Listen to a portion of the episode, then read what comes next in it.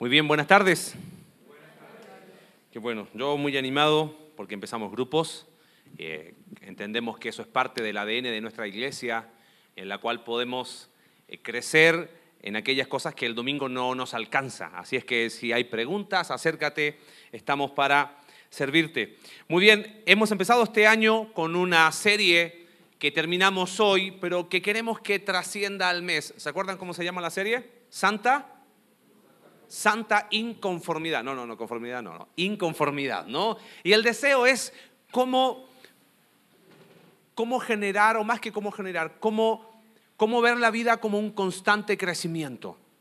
Cómo eh, de alguna manera eh, asumir y saber que hemos sido llamados para más, que ser cristiano, que cristianismo es algo dinámico, que no es algo plano, que lo natural y lo esperable en un organismo vivo es que crezca, por lo tanto es lo mismo también para nuestra vida como hijos de Dios. Y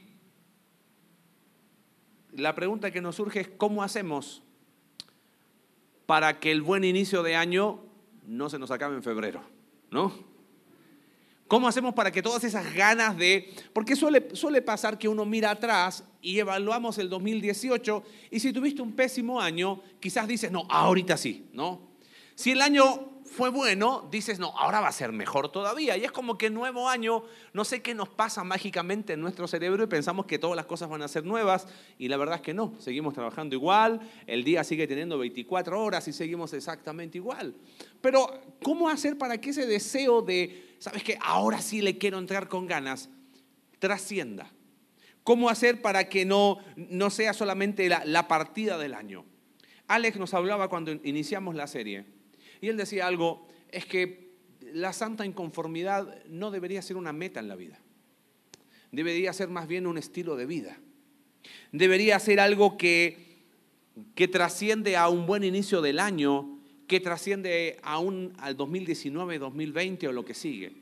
Por eso me gustaría quizás cerrar este ciclo que hemos tenido cada domingo y que hemos tenido aún los miércoles de taller. Si no has podido estar los miércoles, te animo que lo puedas escuchar, porque tiene que ver mucho con, ¿sabes qué? Aquí está la meta, este es el camino, vamos a hacerlo juntos. Para crecer espiritualmente, esa es la idea que quiero que te lleves en esta tarde. Para crecer espiritualmente, para vivir en esta santa inconformidad, necesito recordar, y subraya ese concepto, necesito recordar constantemente sus pilares para que sea un estilo de vida más que una meta en ella. Otra vez, para crecer espiritualmente, para hacer de esta santa inconformidad ese camino por el cual necesitamos tú y yo transitar. Necesitamos recordar constantemente sus pilares. Hoy quiero que seamos bien pedagógicos y nos vamos a, a, tratar de memorizar esos pilares. Para que esto no solamente sea el buen inicio de un año, sino se transforme en un estilo de vida. Así que vamos allá a segunda de Pedro, capítulo 1, que ha sido el pasaje en el cual hemos estado estudiando estos domingos. Acompáñame ahí a segunda de Pedro, capítulo 1. ¿Cuáles serían esas cosas que yo necesito recordar constantemente? ¿Qué serían aquellos pilares? ¿Qué serían aquellas cosas que yo digo, estos son los imprescindibles, los no negociables? Voy a ir rápido los primeros porque son cosas que ya hemos visto para hacer énfasis más en las últimas. ¿Ok? Y en primer lugar, ¿Qué serían estas cosas que yo necesito recordar constantemente? En primer lugar, un fundamento bien establecido. Fíjate capítulo 1, verso 3, versículo que hemos hablado muchísimo. Como todas las cosas que pertenecen a la vida y la piedad nos han sido dadas por su divino poder. Y hemos hablado domingo tras domingo cómo tenemos en Cristo absolutamente todo lo que necesitamos para la vida y la piedad. Y decíamos que la vida tiene que ver en mi dimensión horizontal y la piedad tiene que ver en mi dimensión vertical con Dios. Tenemos todo lo que necesitamos. Repaso rápido. ¿Qué incluiría ese todo lo que necesitamos? En primer lugar, la centralidad del Evangelio. No, no es que eh, a veces yo le pregunto a algunas personas, oye, ¿y, de cuándo que conoces de Dios? Y me dicen, no, yo llegué a la iglesia, no, no te estoy preguntando cuándo llegaste a la iglesia, sino cuándo el Evangelio transformó tu vida. Todas esas cosas que pertenecen a la vida a la piedad, la vida comienza en el Evangelio y sigue en el Evangelio. ¿Qué otra cosa incluye esta, todas las cosas que pertenecen a la vida a la piedad? Tenemos una relación con un redentor. Mira, de alguna manera, todos tenemos el concepto en nuestra mente de una religión que nos anima a hacer cambios conductuales para que haya un cambio de afuera adentro. Pero el Evangelio nos llevó no a una religión, nos llevó a un redentor que murió en nuestro lugar. Y por su vida hoy yo puedo vivir. Por lo tanto, el cambio que empieza a operar en mi vida es un cambio de adentro a afuera. Esas son parte de esos, ese fundamento bien establecido. El Evangelio, el Salvador. ¿Qué más hemos hablado de qué son esos fundamentos? Lo cantamos hace un ratito. El Espíritu Santo que mora en nosotros. ¿Te acuerdas cuando hablamos de dominio propio? Dominio propio tenía que ver con que el poder del Espíritu Santo mora en nosotros. Y ese poder, dice Romanos capítulo 8, fue el que levantó a Cristo de entre los muertos. Decíamos ese domingo, cuando tú y yo decimos, ay, es que no puedo, ay, es que no puedo, es que mis pensamientos, es que mis emociones, es que yo no puedo, no puedo, y, y le ponemos cualquier etiqueta para decir que no puedo. Estoy negando el poder que resucitó a Cristo. Siendo osado, diríamos, estoy negando aún la resurrección de Cristo. Porque ese poder mora en nosotros. ¿Cuántas cosas tenemos para vivir la vida de la piedad? Todas. Un fundamento bien establecido, Evangelio, Salvador, Espíritu Santo, dice el verso 4, por medio de los cuales nos ha dado preciosas y grandísimas promesas. Su palabra. Vamos a hablar después de eso, de su palabra. Nos ha dado la oración como el recurso espiritual para que nuestro corazón pueda seguir buscando y anhelando, Señor, tu voluntad, no la mía. Hablamos eso en alguno de los talleres. Eh, hablamos de que otra de las cosas que nos da es el cuerpo de Cristo, los unos a los otros. Hablamos el miércoles que pasó y les decía una frase que suena quizás un poquito hereje, pero no lo es. ¿ok? El Evangelio, el Salvador, eh, ¿qué otra cosa hemos hablado? Ah, el Espíritu Santo, sus promesas, su palabra, la oración, no son suficientes. Dice, no, ¿cómo no son suficientes? Sí, claro que lo son en sí mismo. Pero la verdad completa es que falta el cuerpo de Cristo. Dios aún nos da el cuerpo de Cristo. El cristianismo no se vive aislado, se vive en comunidad. Por eso empezamos los grupos. Por eso te animamos a que seas parte de un grupo. Para que puedas decir, oye, lo que no ocurre el domingo puede ocurrir en la semana, la comunión más íntima, el preguntar, el compartir esas cosas. ¿Qué otra cosa más tenemos? Fíjate cómo termina el verso 4 habiendo oído de la corrupción que hay en el mundo a causa de la concupiscencia. Cuando entendimos el Evangelio, Dios dice, mismo Pedro dice en su primera carta, capítulo 1, verso 18, fuimos rescatados de nuestra vana manera de vivir. Capítulo 2, verso 9, nos trasladó del reino de las tinieblas a su luz admirable. Estamos de este lado. Amados, si podemos resumir en un concepto, tenemos todo lo que necesitamos para vivir la vida. ¿Lo crees? Mi pregunta es esta, y podemos mostrar la imagen, Jessy, porfa. Hemos hablado mucho de, de, este concepto, de esta imagen, en los miércoles de taller, en los domingos, por eso repasa y vuelve a leer. A veces nosotros nos enfocamos en las circunstancias, lo que está arriba. Ay, es que tú no sabes, es que tú no... Mateo capítulo 12, nos enseña que el, buen fruto, el árbol que da buen fruto lo, lo da del buen tesoro de su corazón. Para que pueda haber un cambio en mi vida, debo estar bien cimentado en la cruz. Si yo corto ese dibujo que está ahí y quiero hacer cambios en mi vida de, ay, sí, esto acá para ser mejor persona, sin el fundamento bien establecido, eso es religión. No, no permanece en el tiempo. Por eso el fundamento debe estar bien establecido. Si yo quiero realmente hacer de esta santa inconformidad mi estilo de vida, debo recordar siempre el fundamento. Tenemos todo lo que necesitamos. Y ahí mi reflexión, y que quiero compartir, me hizo pensar en algo. ¿Cómo reaccionas cuando estás con personas que tienen todos los recursos económicos y que los malgastan. ¿Cómo reaccionas? Si yo tuviera la mitad de eso, haría magia, ¿o no? Este tiene todo. Y mira cómo lo, desperdicia, qué mala. Tienen todo. Yo, por un poquito, es más, dame 5% de eso y soy un mago. Te aseguro que haría grandes cosas. Y claro, nos duele y nos llega a molestar a veces ver cómo personas desperdician los recursos que tienen. ¿Y acaso no nos pasa a veces eso espiritualmente? ¿Cuánto tenemos? Tenemos todo. Todo lo que necesitamos. Y si los recursos económicos se malgastan, los espirituales se menosprecian. No podemos malgastar el Evangelio, pero sí quizás menospreciarlo. Y eso es más peligroso todavía. Es más triste aún. Así que, amado, podemos vivir en ese estilo de santa inconformidad, pero recuerda siempre estas cosas que tienen que estar así, pilares. Primero, fundamento bien establecido. Tenemos todo lo que necesitamos. Segundo concepto, fíjate, ver lo que sigue, que ya voy a ir rápido porque ya lo hemos visto, ¿no? Verso 5, vosotros también, poniendo toda diligencia, y nos empieza a decir, añadida vuestra fe. Primer concepto, fundamento bien establecido. Segundo concepto, responsabilidades bien definidas. Primero, fundamento. Segundo, responsabilidades. Si queremos hacer de esta santa inconformidad un estilo de vida, debo entender muy bien mis responsabilidades. Ahora, quiero, quiero, quiero eh, evitar dos extremos a modo de repaso. Las religiones, cualquiera el nombre, te dicen esto es lo que tú tienes que hacer. Entonces es el cuadro que tenemos ahí, pero sin la raíz. Queremos cambiar, como te decía la otra vez, un árbol que está dando un mal fruto, entonces las manzanas están podridas, ok, las saco, compro unas manzanas lindas y las pego con diurex. Eso hace la religión.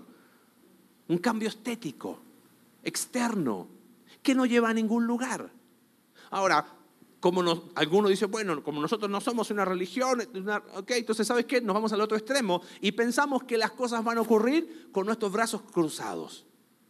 El fundamento puesto, ¿qué le sigue ahora? Mi responsabilidad bien definida.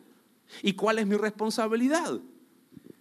Si fui rescatado del reino de las tinieblas y ahora vivo en luz, ni modo de estar viviendo, extraño un ratito, voy, a ir para allá porque mis mi brother me, me extrañan. No, amado, no es así.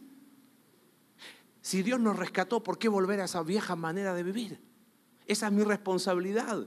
Quitar, desvestirme, despojados del viejo hombre. Por eso hablamos los miércoles de esos puntos ciegos. Y abría mi corazón con, con el grupo del miércoles y les decía, el libro que usamos como guía lo leí hace varios años atrás, agregamos más cosas y típico, ¿no? Uno cree que va a estudiar para, para entregar y al final Dios siempre te termina dándote a ti más, más duro aún. Dije, no, tengo muchísimos puntos ciegos en mi vida que no me doy cuenta. Y estamos llenos de, como hablamos, de egoísmo, de ansiedades, de miedos, de frustraciones. Eh, somos irritables, impacientes, juzgamos a los demás. Empieza a escuchar Empieza a darte cuenta cuáles son esas responsabilidades. Y después dice el versículo 5, poniendo toda diligencia con todo el esfuerzo, añadida vuestra fe, a esta altura de memoria. A ver, a nuestra fe, virtud, conocimiento, dominio propio, paciencia, sí, paciencia, piedad, afecto fraternal, amor. Y deberíamos, aunque sea, definirlos en un concepto. Entonces, Ahí está quizás el problema. Me dura enero el deseo de crecer espiritualmente, porque no recuerdo constantemente el fundamento. Ahí está. Pero sobre el fundamento ahora viene mi responsabilidad personal. Y cada uno, no vamos a definirlos ahora, pero nadie puede cumplir mi responsabilidad. Nadie. A veces hay personas hablando, me dicen, oye, pero ¿cómo le puedo hacer? Ayúdame de forma práctica. Yo no sé qué más práctico puede ser todo lo que hemos estudiado estos domingos. Añadidas a tu fe la excelencia moral, las virtudes de aquel que viste, ahora yo las reflejo. Conocimiento no teórico, sino práctico. Conocer no solo de Dios, sino conocer a Dios en una experiencia vinculante con Él. Dominio propio. Puedo tener control sobre mis emociones, pensamientos, pasiones. Se puede. Esa es mi responsabilidad. Paciencia. Entender que las circunstancias que hay, Dios obra a través de ellas y debemos ser pacientes. Santiago capítulo 1 me explica eso. Hay una frase que a veces usamos, es que hay que estar a la altura de las circunstancias. Eso está equivocado. Hay que aprender con las circunstancias. Porque Dios quiere paciencia, que esté ahí y que con paciencia, por eso tened por sumo gozo cuando os halléis en diversas pruebas, sabiendo que la prueba de vuestra fe, dice Santiago, produce paciencia. Pero tenga la paciencia, su obra completa, no, no abandones. Es que a nosotros nos encanta lo instantáneo pero Dios obra en procesos, por eso tengo que añadir, es parte de mi responsabilidad, paciencia. Hablamos de piedad, Alex nos habló el domingo pasado de afecto fraternal, de amor. Nosotros queremos cristianismo tipo receta de cocina. Agrégale un poquito de esto, un poquito de esto, hácele así y pum. No. Porque fíjate como dice verso 5. Ah, eh, perdón, eh, lo que, dice, si estas cosas están y abundan, tengo que seguir cumpliendo, cumpliendo mi responsabilidad. Primer pilar, primera de estas cosas que necesito recordar constantemente para que la santa inconformidad sea un estilo de vida. Dijimos, fundamento bien establecido. Segundo, responsabilidades bien definidas. Tercero, verso 8. Mira lo que dice Pedro. Es bien sencillo. Ya Alex los habló el, primer domingo de, de este año. Si estas cosas están, ¿cuáles cosas? Estas excelencias. Y fíjate lo que le añade, dice, si están y abundan. O sea, no es como, ¿sabes qué? Yo ya de conocimiento ya estoy terminado, ahora tengo que añadir dominio propio. No, no, no es así. Es abundar y abundar y abundar y abundar y abundar. Y la meta está del otro lado. Así que no hay, nadie termina. Termina la carta de Pedro diciendo antes bien creced en la gracia y el conocimiento de nuestro Señor Jesucristo. La meta no, es acá. Así que Nadie puede decir, mira, de esas virtudes yo, yo voy, esta ya no la necesito. No, están y abundan. Y dice, si estas cosas están, dice, no voy a estar ni ocioso ni fruto, voy a estar productivo y fructífero. Pero después mira lo que dice el verso 9. Pero el que no tiene estas cosas, y Alex nos hablaba, decía, tiene la vista muy corta, es ciego. Y el idioma del Nuevo Testamento es miope. Y los que tienen miopía saben que cuando se sacan los anteojos, ¿No ven más allá de qué? ¿Dos? ¿Tres metros? Dice, si estas cosas no están, no veo el futuro con claridad. Pero mira lo que es más triste. Verso 9. Habiendo olvidado la purificación de sus antiguos, miro el pasado y sigo anclado al pasado. Si el primer pilar era fundamento bien establecido, responsabilidades bien definidas, Acá hay resultados bien asumidos. ¿Te lo puedo traducir en mexicano? Pedro no era mexicano, pero yo veo aquí en palabras pequeñas, ¿sabes qué? Sobre aviso, no hay engaño. Si estas cosas están, así te va a ir. Pero si estas cosas no están, no pretendas que el cristianismo que vives sea un cristianismo fructífero. Porque si estas cosas no están, el futuro no lo veo claro. Y el pasado, olvido que Dios lo perdonó y sigo anclado ahí. Mm, es increíble el poder que tiene un pasado no enfrentado bíblicamente. Y encuentro mi identidad en las cosas que sufrí, que padecí, cuando mi identidad está en Cristo. Es más, si mira, mira lo que dice el texto, verso 10. Por lo cual, hermanos, tanto más procurad hacer firme vuestra vocación y elección, porque haciendo estas cosas no caeréis jamás. Ahora te voy a explicar en qué consiste eso. Porque de esta manera os será otorgada amplia y generosa entrada en el reino eterno de nuestro Señor y Salvador Jesucristo. No solamente Pedro dice, mira, si estas cosas están, así va a ser tu vida. Si estas cosas no están, aguas, sino que te dice, aún hay resultados o hay un impacto en esta vida y en la venidera. Primera de Timoteo capítulo 4, versos 7 y 8, lo, hablamos y, te lo, si lo podemos ahí eh, buscar, dice, desecha las fábulas profanas y de viejas. ejercítate para la piedad.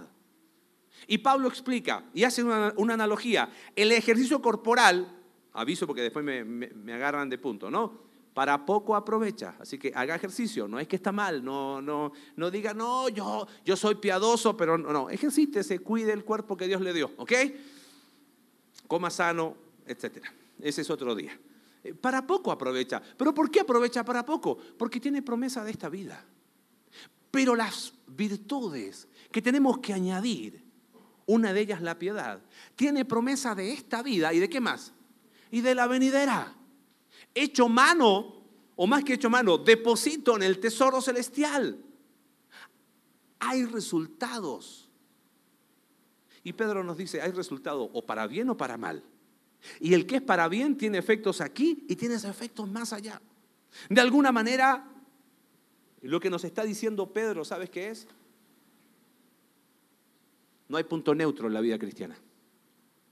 A veces hay personas que dicen, bueno, yo estoy en, en un año sabático yo, mira, yo no estoy bien, tampoco estoy mal, pero Pedro no nos deja opción.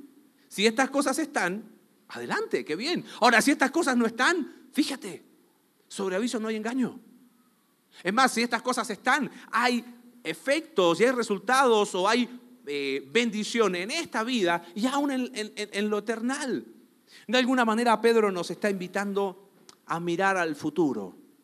Primera de Corintios 4, 5 dice, no juzguéis nada antes de tiempo hasta que venga el Señor, el cual aclarará lo oculto de las tinieblas y manifestará las intenciones de los corazones. Y entonces, dice Pablo, cada uno recibirá, ¿qué cosa? Su alabanza del Señor. Porque va a llegar un momento que vamos a estar con Él, delante de Él. Romanos capítulo 8 explica que hemos de ser transformados a la imagen del Hijo. Hemos sido predestinados para ser transformados a la imagen del Hijo. Eso es seguro. Pero te has preguntado cómo va a ser aquel día. Dice, cada uno recibirá su alabanza del Señor. Escucharemos, como dice Mateo 25, bien, buen siervo y fiel. En lo poquito fuiste fiel. O quizás vamos a vivir más bien primera de Juan capítulo 2 que algunos en su venida se alejarán avergonzados. Y está hablando a creyentes. Y sí vamos a ser transformados a la imagen del Hijo.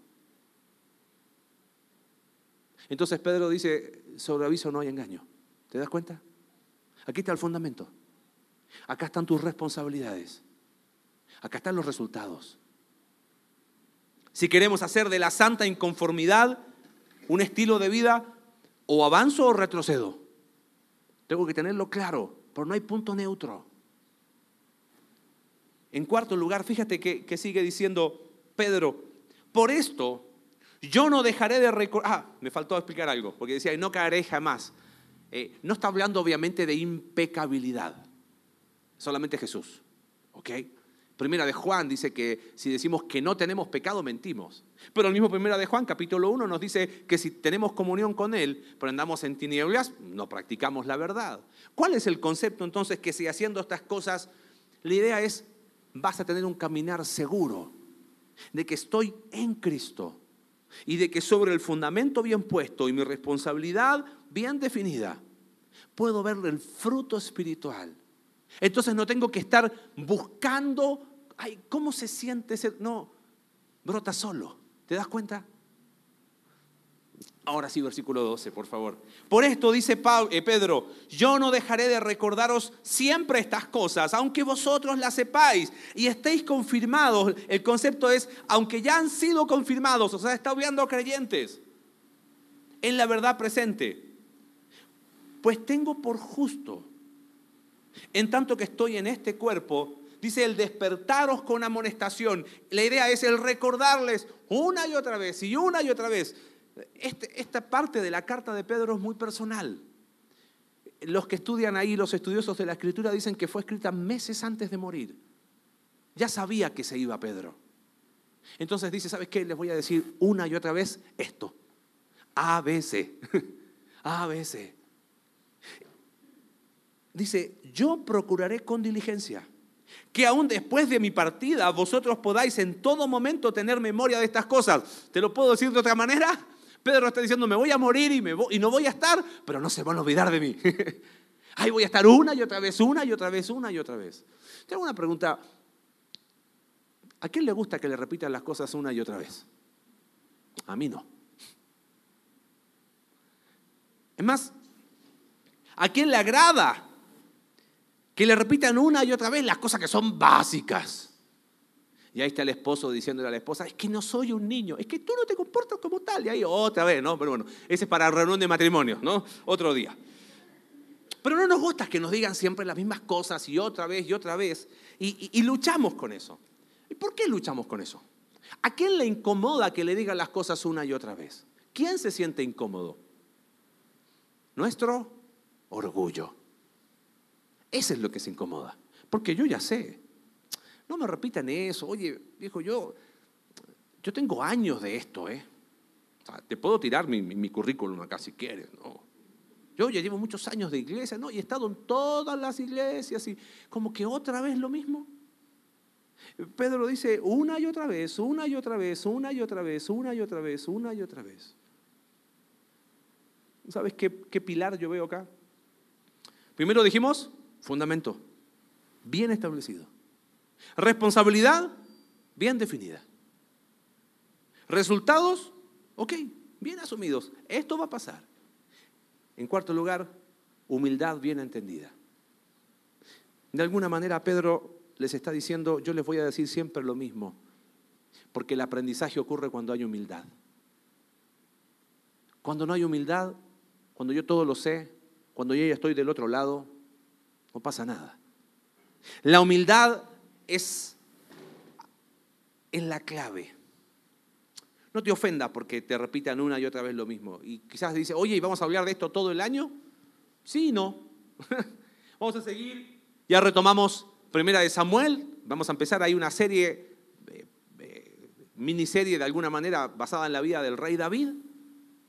Pero probablemente vamos a estar hablándote siempre de la centralidad del Evangelio de tu relación con el Redentor, de aquellas cosas que son claves, el poder del Espíritu Santo, la palabra de Dios, la suficiencia de las escrituras, la oración como un recurso espiritual, el cuerpo de Cristo para vivir el cristianismo en comunidad, y una y otra vez, y una y otra vez, y una y otra vez. Es que quien habla de generalidades nunca crece. Tenemos que repetir siempre lo mismo y ser prácticos en decir, esta verdad, sí, pero, pero ¿cómo lo aplico a mi vida? En mi realidad, en mis luchas. Y por eso, aviso publicitario aparte, insistimos tantos en los grupos. No ganamos más dinero, ¿entiendes? No, no, no funciona, no, ese no es el corazón, no, no, no es eso, es al revés. Personas que dicen, ¿sabes qué? Crezcamos juntos. Me pasó algo en estos días, me acordé por un, me llegó un mail del tiempo de, de ex alumnos de la universidad y vi una entrevista de un profesor cuando estaba en la universidad, eh, hacía, empecé a ser ayudante, clases, y fue ayudante de un profesor que ya en ese tiempo estaba casi bordeándole bien alto. Eh, vi, todavía está vivo, me sorprendió, ¿no? Se parece al doctor Chapatín, se llama Hernán Lillonilo, era mi profesor de traumatología. Un viejito, pero de esos con un corazón hizo su especialidad en Nueva York, en, traumatología y en, rehabilitación. Y él siempre decía, decía, muchachos, cuidado con la ciencia por la ciencia. Cuidado con la ciencia. Y yo ¿qué es eso? Mira, quieres buscar la mejor manera de rehabilitar al paciente y buscar la forma y te investigas y te metes ahí. Si eso no tiene el propósito de ayudar y cambiar la vida de esa persona, es ciencia por ciencia. No sirve.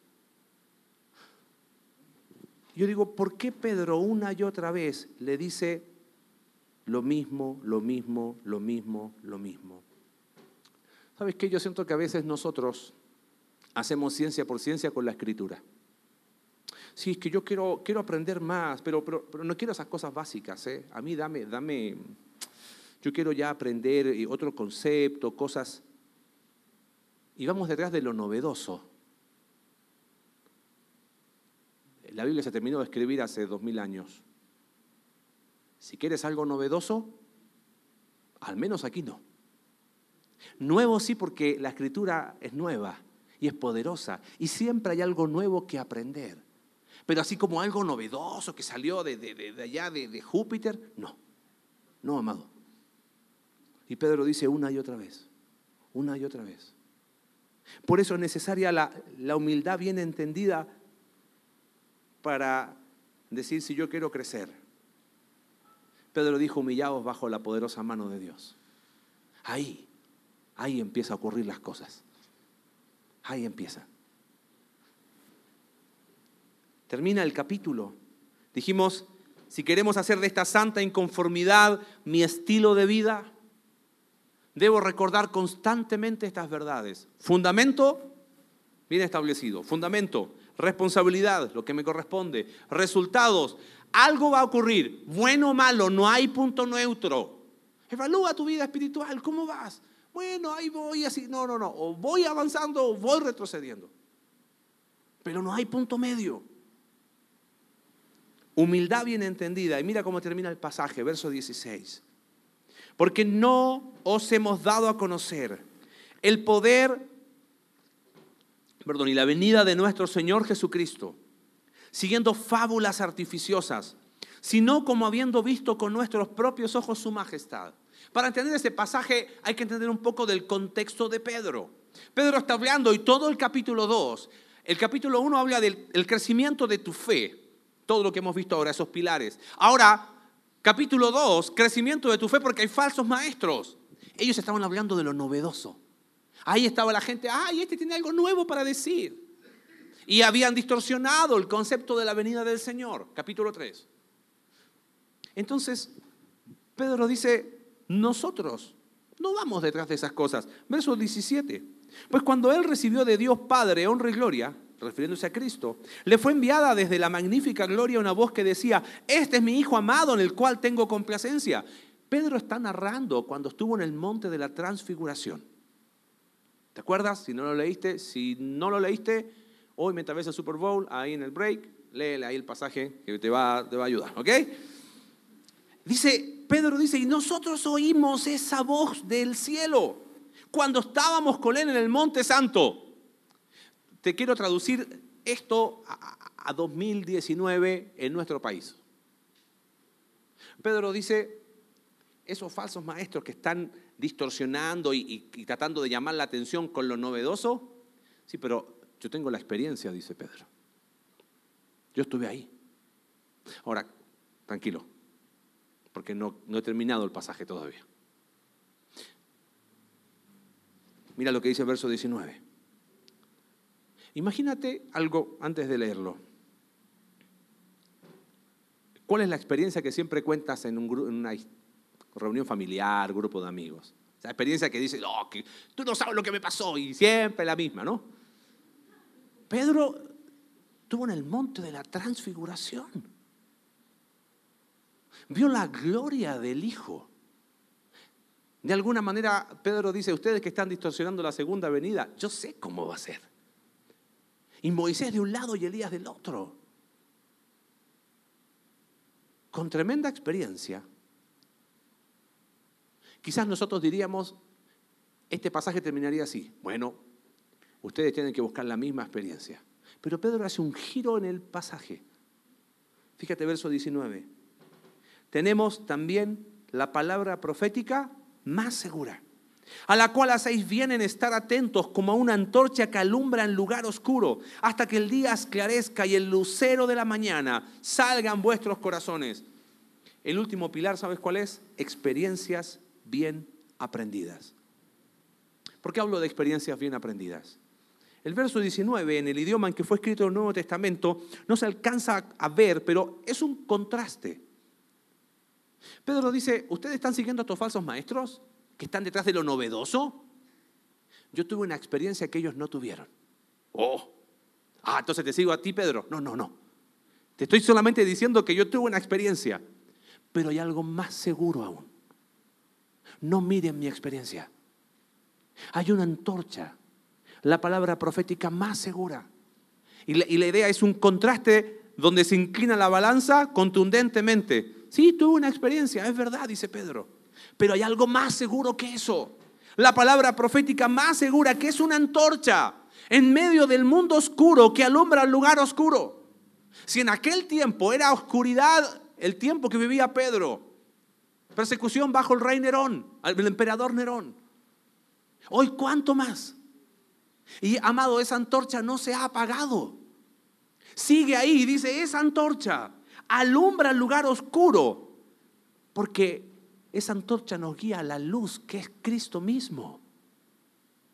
Y el lucero de la mañana resplandezca en vuestros corazones, Cristo en vosotros, esperanza de gloria. Colosenses capítulo 1, capítulo 3, cuando Cristo vuestra vida se manifieste, nosotros seremos manifestados con Él en gloria. Ahí la palabra apunta a Cristo, a ella, miren, no a la experiencia. ¿Qué lugar tienen las experiencias en el crecimiento espiritual? Hay algunos que satanizan las experiencias, ¿no? Ay, no, no, no, qué pecado, no, no me cuentes nada, no, no, no. Mira, somos personas, tenemos sentidos, vivimos. Eres un ser vivo, ¿ok? Tenemos experiencias. El tema es que hay personas que van detrás de experiencias como una confirmación del crecimiento espiritual. Eso está enseñando Pedro. Ese no es el camino. Porque si queremos crecer espiritualmente y hacer de la santa inconformidad un estilo de vida, la experiencia tiene que ser bien aprendida, tiene que tener su lugar. Pedro dice, sí, yo tuve una experiencia, pero la suficiencia de las escrituras es más. Hay personas que tienen una relación disfuncional con las experiencias. Para muchos es un freno. Entonces hacen de sus experiencias, sobre todo las dolorosas, su identidad. He conocido personas que dicen, no, mira, yo prefiero no estar más en tal lugar, voy a ir a tal lugar porque allí hay alguien que pasó lo mismo que yo y él me va a entender. Cuando yo busco eso, estoy diciendo Cristo no es suficiente. Estoy diciendo la escritura no es suficiente. Claro que la experiencia ayuda. Alguien que ha pasado una situación dolorosa puede estar en mejor quizás condición que ayudar a otro en una situación similar, pero eso en sí mismo no es suficiente. No lo es. Porque sin el Evangelio y sin la suficiencia de las Escrituras, es un ciego ayudando a otro ciego, nada más. Solamente que el primer ciego aprendió a resolvérselas por sí mismo. Quizás has hecho de tus experiencias tu identidad. Entonces, claro, hablamos de crecimiento espiritual y que dice, sí, ok, perfecto, yo entiendo el fundamento, yo entiendo mis responsabilidades, sé que si añado esas cosas va a haber resultados, sé que si no las añado estoy mal, sé que tengo que ser humilde, pero tú no sabes lo que yo pasé. Y sigo anclado en mi experiencia. Y sigo frenado por no entender mi identidad en Cristo.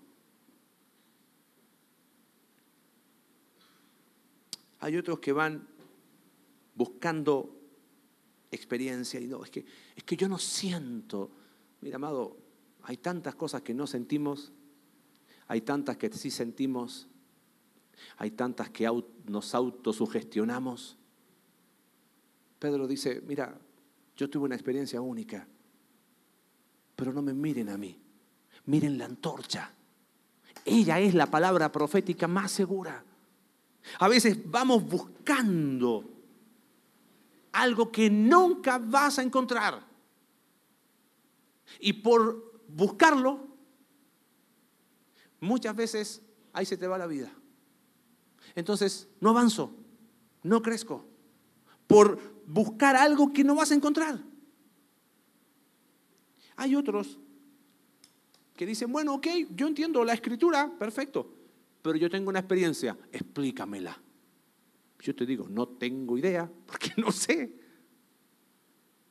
Sí, yo entiendo que la escritura es suficiente, pero yo experimenté esto. ¿Cómo lo explica? No tengo idea, no soy, no soy mago, no tengo la bola de cristal, ni sé todas las respuestas.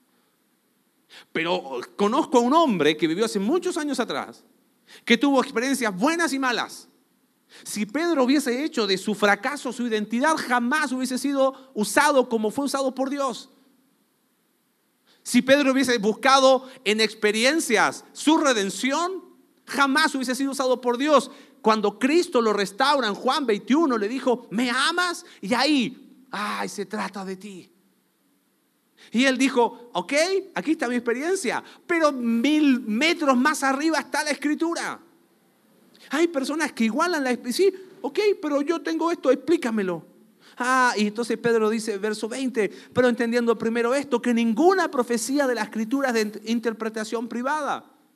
O sea, no se trata de lo que, bueno, pero que, ¿y cómo explico? No sé. Lo único que sé es que la palabra de Dios fue cuando nunca fue traída por voluntad humana, sino que los santos hombres de Dios habían siendo inspirados por el Espíritu Santo.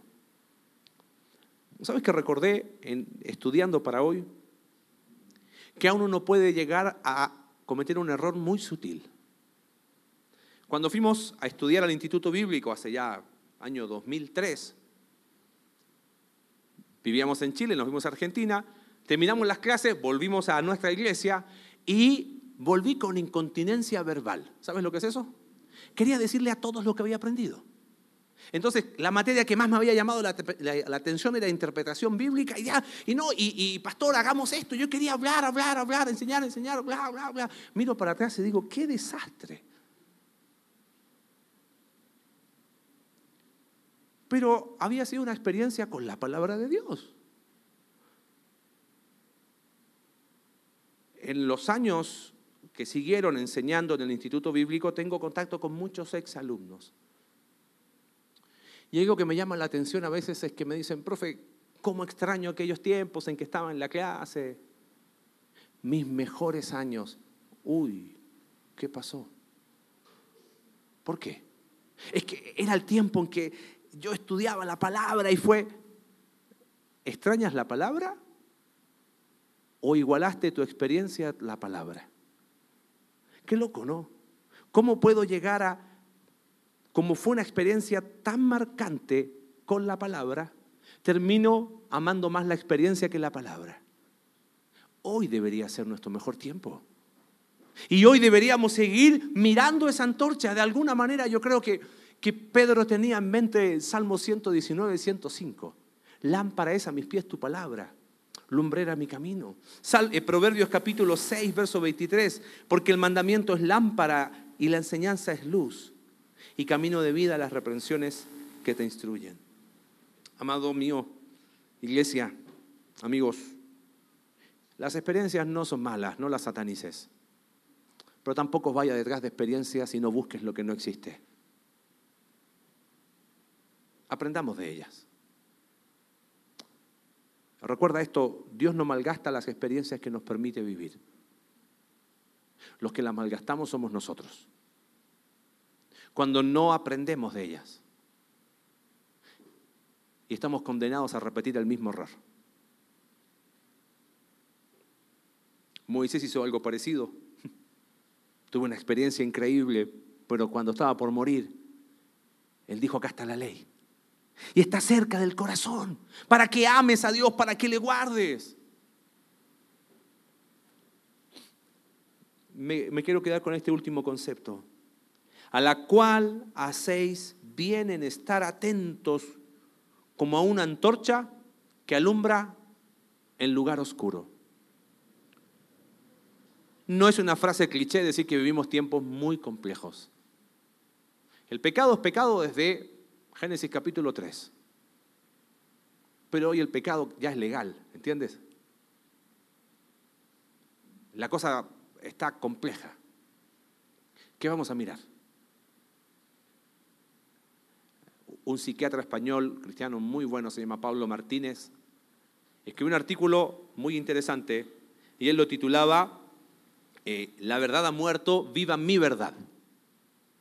Y cómo nosotros como cristianos hemos redefinido las cosas.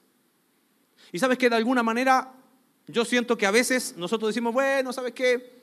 Está bien eso del fundamento, yo creo en Dios, pero no me molestes, yo estoy bien así, eso de santa inconformidad, crecer, ay no, qué aburrido. la verdad muerto viva en mi verdad. Y la antorcha apagada. No, déjala ahí. Hemos redefinido nuestras responsabilidades. Eh, yo voy a la iglesia, eh, no me vengan con más cosas. Hemos redefinido las consecuencias y decimos, pasa nada. Yo no estoy mal, hay otros que están peor. Hemos redefinido la humildad y decimos, bueno, mira, ¿sabes qué? Voy a buscar otra iglesia porque aquí repiten siempre las mismas cosas y seguimos sin aprender. Acá está la antorcha. Acá tenemos que mirar. Acá está la suficiencia de las escrituras para poder hacer de la santa inconformidad nuestro estilo de vida. Es tan sutil caernos del otro lado.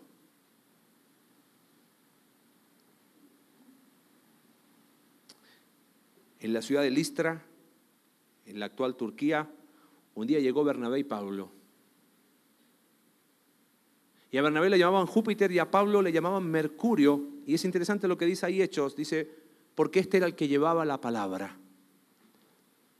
Han pasado dos mil años y sabes qué, amados míos, no hemos aprendido las lecciones. Hoy exaltamos más al mensajero que a la palabra. Hoy es, ¿y quién lo dijo? Ah, sí, ese es bueno. Y el, el error que pasó en Listra sigue pasando hoy. Quiero abrir el corazón a la iglesia. Que no nos pase. Que el mensajero sea eso y nada más. ¿A quién tenemos que mirar? Esa es la antorcha. Que en el tiempo de oscuridad, al hacer de esto ahí, nos va a llevar a Cristo. Pero no cometamos el error de terminar mirando más a quién lo trae. Ah, si él es Mercurio. Santa inconformidad. Para crecer espiritualmente, necesito recordar constantemente sus pilares. Para que la santa inconformidad no sea una meta, sino un estilo de vida. Fundamento, responsabilidad, resultados, humildad, experiencias bien aprendidas. Vamos a orar. Señor, gracias por tu palabra en esta tarde, que nos anima, nos exhorta y otra vez nos vuelve a recordar aquellas cosas que necesitamos constantemente recordar. Padre, no tenemos un año por delante. Tenemos la responsabilidad de cada día vivirla a la luz de tu palabra. Queremos hacer de esta santa inconformidad nuestro estilo de vida. Para así, no solamente en el mundo oscuro en el que vivimos, ver tu palabra para poder cada vez conocer más de ti en una relación personal, sino aquellas virtudes que vimos en ti, que conocimos de ti, reflejarlas a un mundo que te necesita desesperadamente. Por algo nos tienes aún en este lugar, Señor. Permítenos hacer de el crecimiento espiritual nuestro estilo de vida. Oramos en el nombre de Jesús. Amén.